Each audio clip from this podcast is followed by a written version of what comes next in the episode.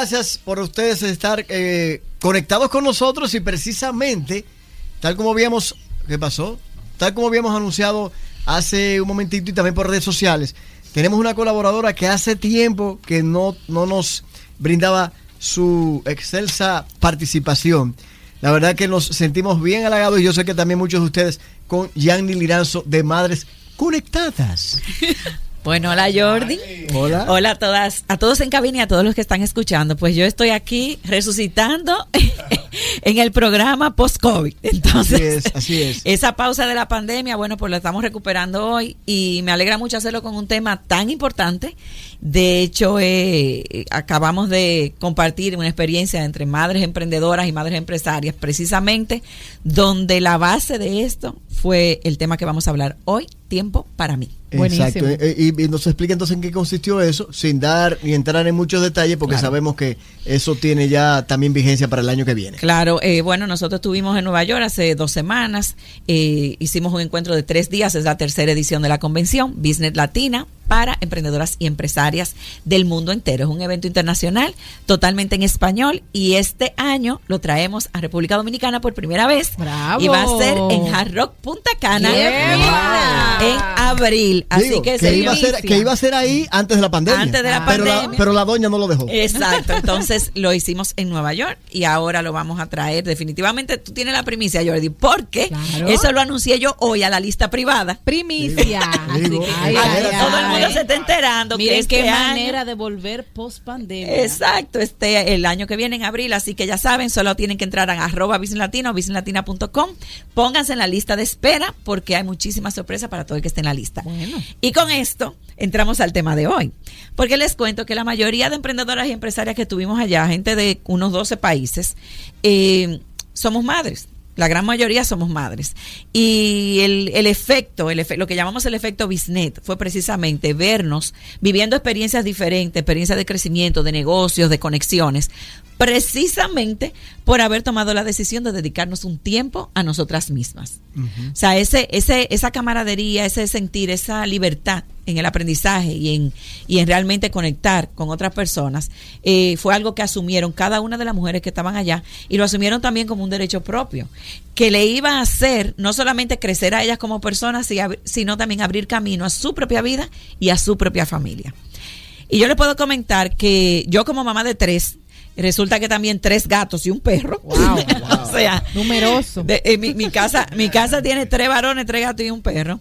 Eh, le puedo decir que el- en la realidad es que es, a veces cuesta arriba uno pensar dónde está mi tiempo.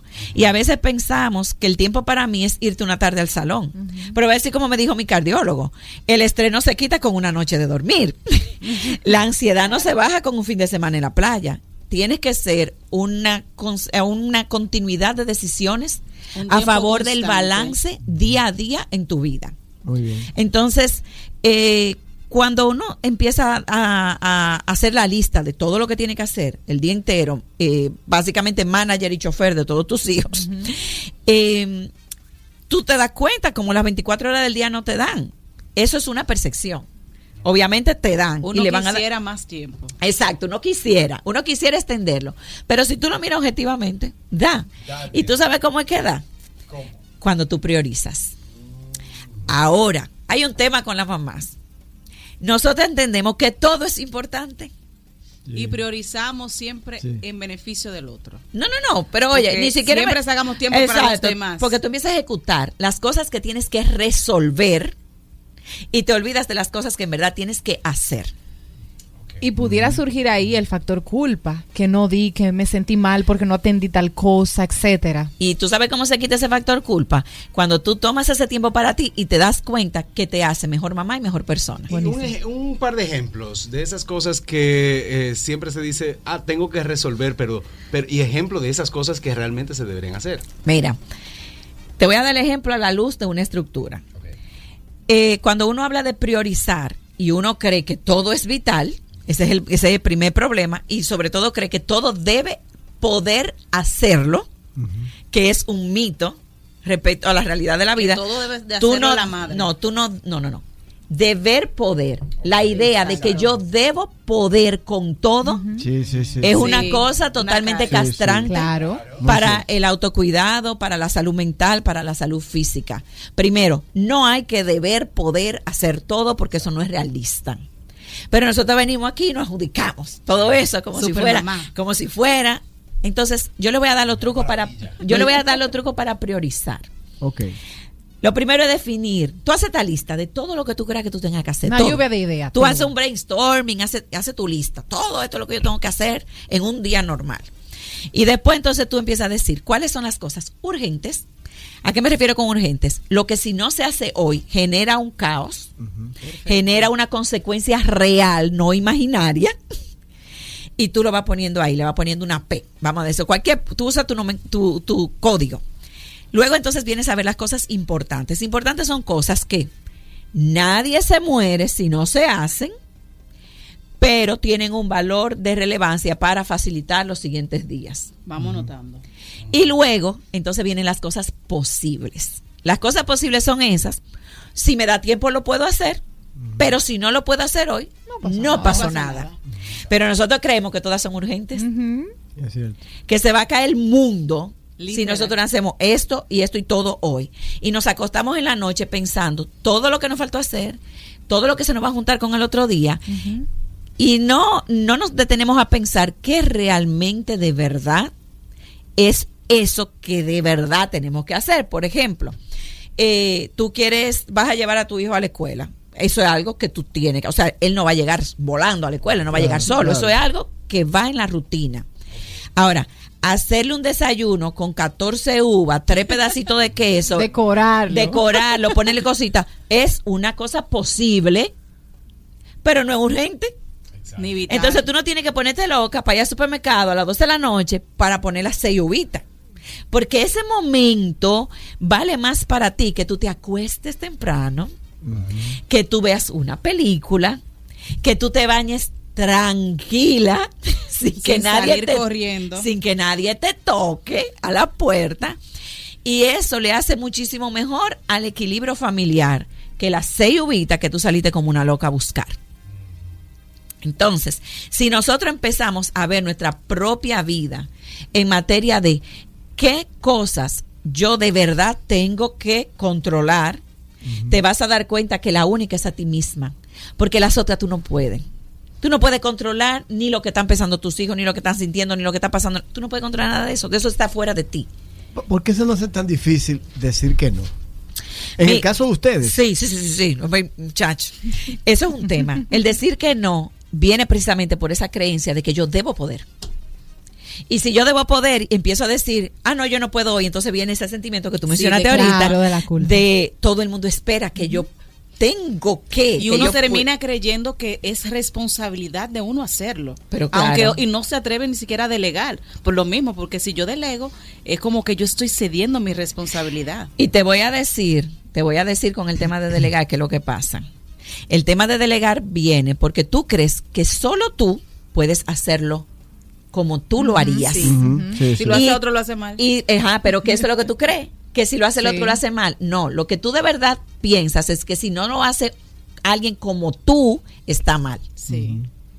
Y no necesariamente como tú lo haces. Primero, ni siquiera, ni siquiera hay garantía de que así se esté bien. Exacto, que tú lo estás haciendo Exacto. bien. Pero tú crees que como tú ves que hay que Exacto, hacerlo. claro. Y segundo, viene el tema de que mm, para que las cosas se realicen o queden, o queden correctas, o queden bien, o fluyan, no necesariamente tiene que ser a tu manera. Correcto. Tú sabes que a veces yo pienso que se hace necesario, eh, no solamente en el caso de las madres, sino en sentido general.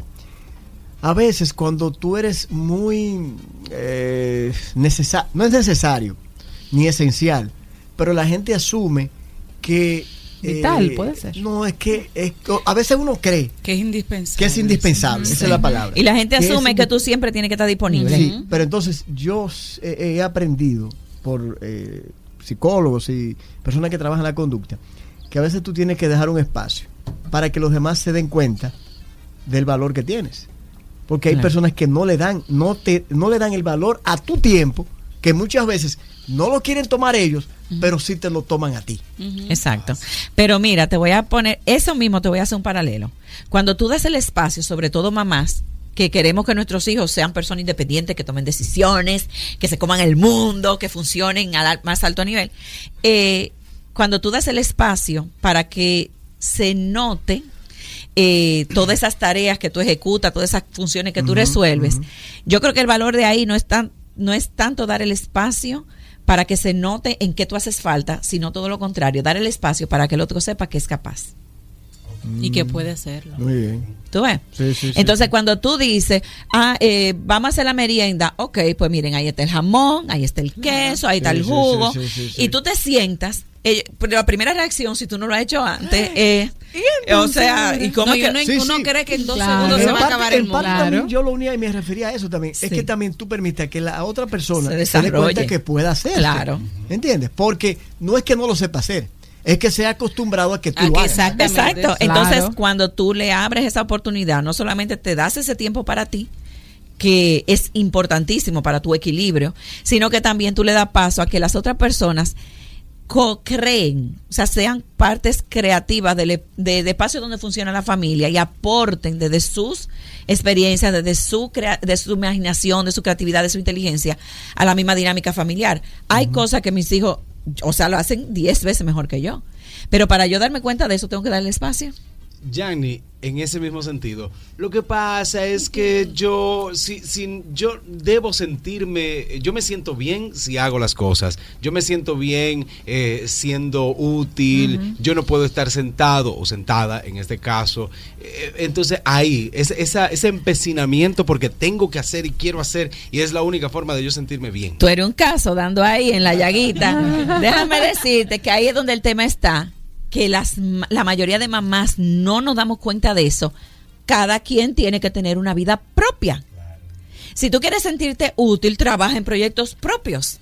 Sentirte útil no quiere decir resolverle la vida a tu Me familia. gustó esa frase.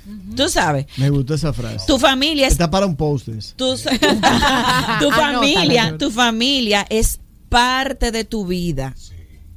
Pero tú tienes tiene que tener vida. una vida. Tú tienes que tener una vida, ¿por qué? Porque ahí es donde viene la sobreprotección, cuando lo único que tú tienes que hacer es ocuparte de gerenciar la vida de personas que están supuestas a ser cada vez más independientes Y de por ti. eso es que Y hay- vemos que hay personas que tienen 40, 50 años y usted cree que son niños de 3 y 4 años, porque las madres aún no terminan de soltarlo. Correcto. Y entonces se queda como que la esposa, a fin de cuentas, termina siendo prácticamente la madre también. Tú sabes también dónde se da mucho eso. En una familia donde hay varios hijos, eh, queda la madre, el padre o lo que sea, o- y resuelve uno.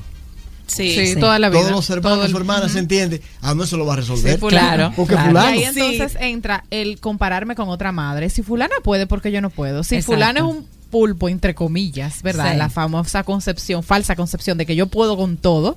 Y leí el otro día que decía, yo puedo, pero no tengo que poder con todo. Exacto. Entonces ahí entra, entran las madres a compararse con fulana, fulana pudo, un super cumpleaños, un super qué sé yo qué, un- una super merienda, un, una super tarea, un super todo eso. Pero Sí, termina, pero- termina desgastándose. Pero Sí, claro. no, y es que eh, Sí. lo que pasa es que tú lo ves por fuera. Sí. Pero esa es la esa es la persona que desarrolla un síndrome de ansiedad, Sí. que tiene cuerpo reventado a los 40, que no puede con su propia existencia y a los 50 dice que fue lo que yo hice con mi vida. ¿Me entiendes? Entonces, yo no digo, nadie está libre de pecado en eso.